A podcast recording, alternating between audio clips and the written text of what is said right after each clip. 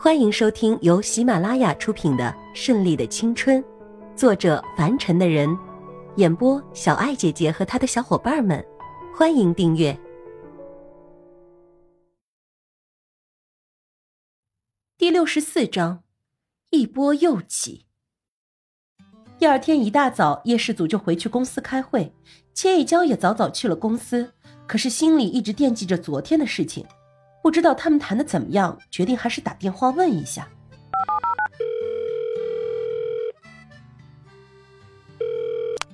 叶氏组，请问哪位？熟悉的嗓音从电话另一端传来。千一娇只有听见这个声音才会感觉踏实。是我。千一娇的声音自动变得很温柔，跟刚刚还在发狠的他判若两人。啊？叶氏组未再多语，声音平淡无奇。我有点事儿想找你，还没说完，电话就挂断了。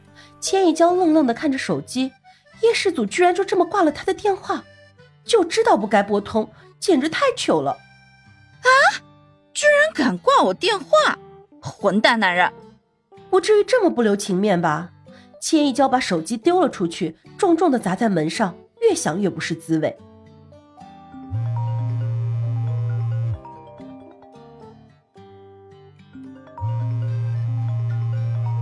此时，悠扬的铃声响起，沙发垫不断的震动。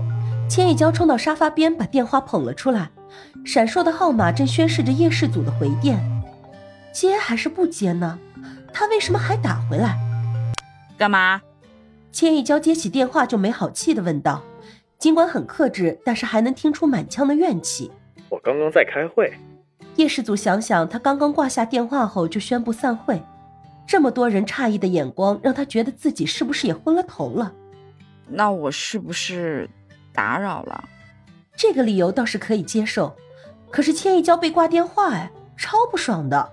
现在已经不忙了，什么事吗？叶世祖没想到千一娇会打来，想必是有什么事情吧。即使他没有打来，叶世祖心底也有了打算，只是很想问问你昨天谈的怎么样。哼，挂我电话。是不是昨天晚上忽然心情大好，转变了对恐龙女的看法？这有时候啊，你还是吃醋比较可爱，像现在就比较可爱，真的超级喜欢。这醋味这么浓，还是特别为我酿制的，真的很好喝。叶氏族乐出声，想想真的蛮好的，这种感觉。好喝你就多喝点，哼。这会儿，千一娇满心的不爽才彻底烟消云散。叶世祖爽朗的笑声再次响起，今天他的心情大好。今天来见我爸爸妈妈吧。这不是一个疑问句，而是一个邀请。聊着聊着，忽然说这个，真的让千一娇有些不能适应。更何况现在人家家里还有客人在，怎么可能让他这个时候去呢？可是你们家还有客人啊。你也说是客人吗？那么，还是见你这个正牌儿媳妇比较重要的呀。叶氏祖不容置疑的语气，把这位霸气到锋芒毕露的总裁显得更加高大，让千一娇这个以前一样霸气的小女人显得更加柔情似水了。那好吧，千一娇也没有什么好怕的，只要有他在，就什么也不怕了。那就一会儿见吧，我就先回家，在家等你好了。嗯。扔掉电话，千一娇一蹦三尺高。虽然不想再见到那个老女人，但是见家长这一关总是要走的。见了就能证明叶氏祖彻底的属于他了。千一娇随手抓出来一件从未穿过的红色镶钻礼服，可看清样式之后，心中又有了些犹豫。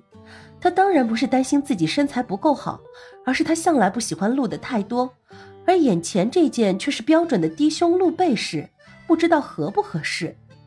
千一娇咬咬牙，决定就穿它了。迅速的梳洗着装，一边稳定自己的情绪。他知道一会儿绝对不能让自己在那个老女人面前跌范儿，否则啊又有的唠叨了。同样还要配上一双高跟鞋。千一娇刚收拾完，就觉得胃里一阵翻江倒海，急忙跑去卫生间反了两口酸水。看着镜子里有些憔悴的自己，脸色有些难看。忙用腮红扫了一下，让自己气色更好些，这些天忙的他，对自己的身体太过疏忽了。可刚一出门，就发现阴森森的天又下起雨了。车昨天让叶世祖开走了，也不想用家里的车太麻烦，于是千亿娇随手招了一辆计程车。一路上，司机用眼睛瞄着后视镜，看着有些低胸暴露、身材火辣的千亿娇，不由得面露色相，垂涎三尺。小姐，这是去哪里？地址不是已经告诉你了吗？开好你的车比什么都强，再啰嗦就赶紧给我停车。千一娇有些火了，早知道一个电话就叫公司的车来送她了，现在遭遇色狼咸猪眼，千一娇火冒三丈的看着这个司机，大有再看他一眼就把他眼珠子挖出来的架势。叶氏祖第一时间赶到家里，秦家一家都还在这里。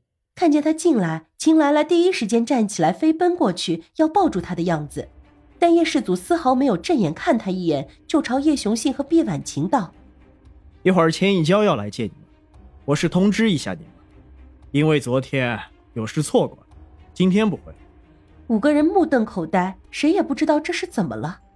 可家里还有客人在呢，毕婉晴在做最后的挣扎，希望儿子可以再晚两天。对啊。